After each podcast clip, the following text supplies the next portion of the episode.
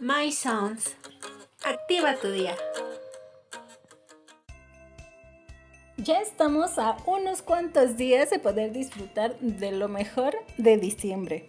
Así es, la Navidad. Y justo ahorita, 21 de diciembre, faltan 72 horas, 4.287 minutos y 257.200 segundos.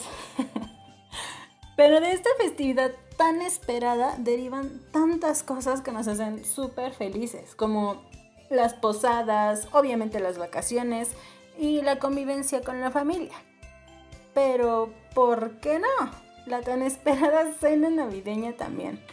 Cada familia tiene platillos específicos para la tan esperada cena y entre ellos se encuentra el pavo.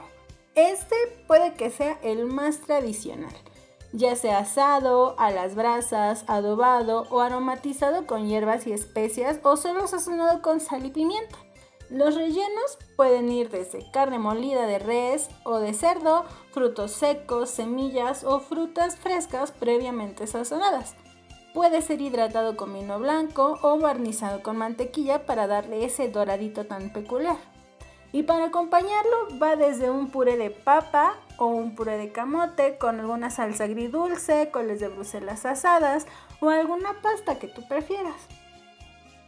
Los romeritos. Odiados por muchos, pero amados por muchos más. La combinación del mole con el camarón es de lo más peculiar del platillo.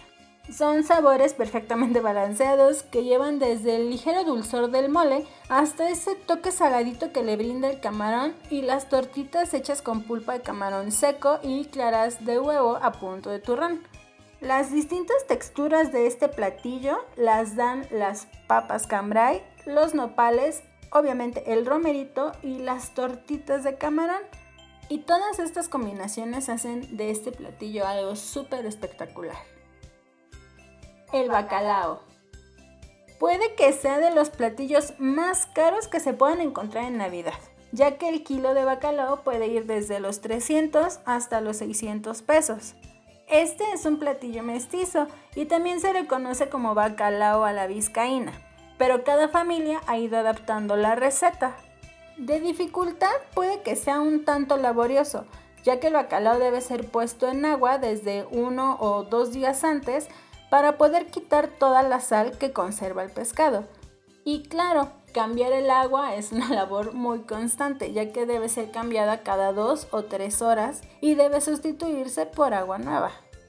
Ya para cocinarlo es otra historia. Se le puede agregar almendra fileteada, alcaparras, aceitunas, perejil y papas, lo que a ti te gusta.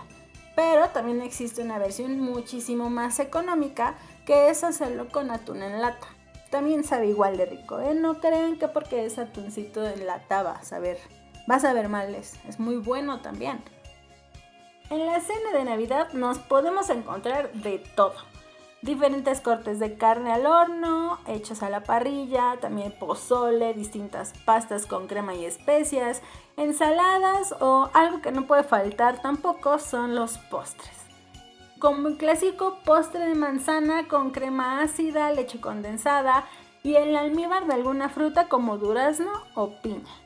Se le puede también agregar nuez picada, almendra fileteada y pasitas. Claro, si es que te gustan. Nada mejor para acompañar esta comida con un rico ponche. ¿O tú prefieres una chela? My Sounds. Activa tu día.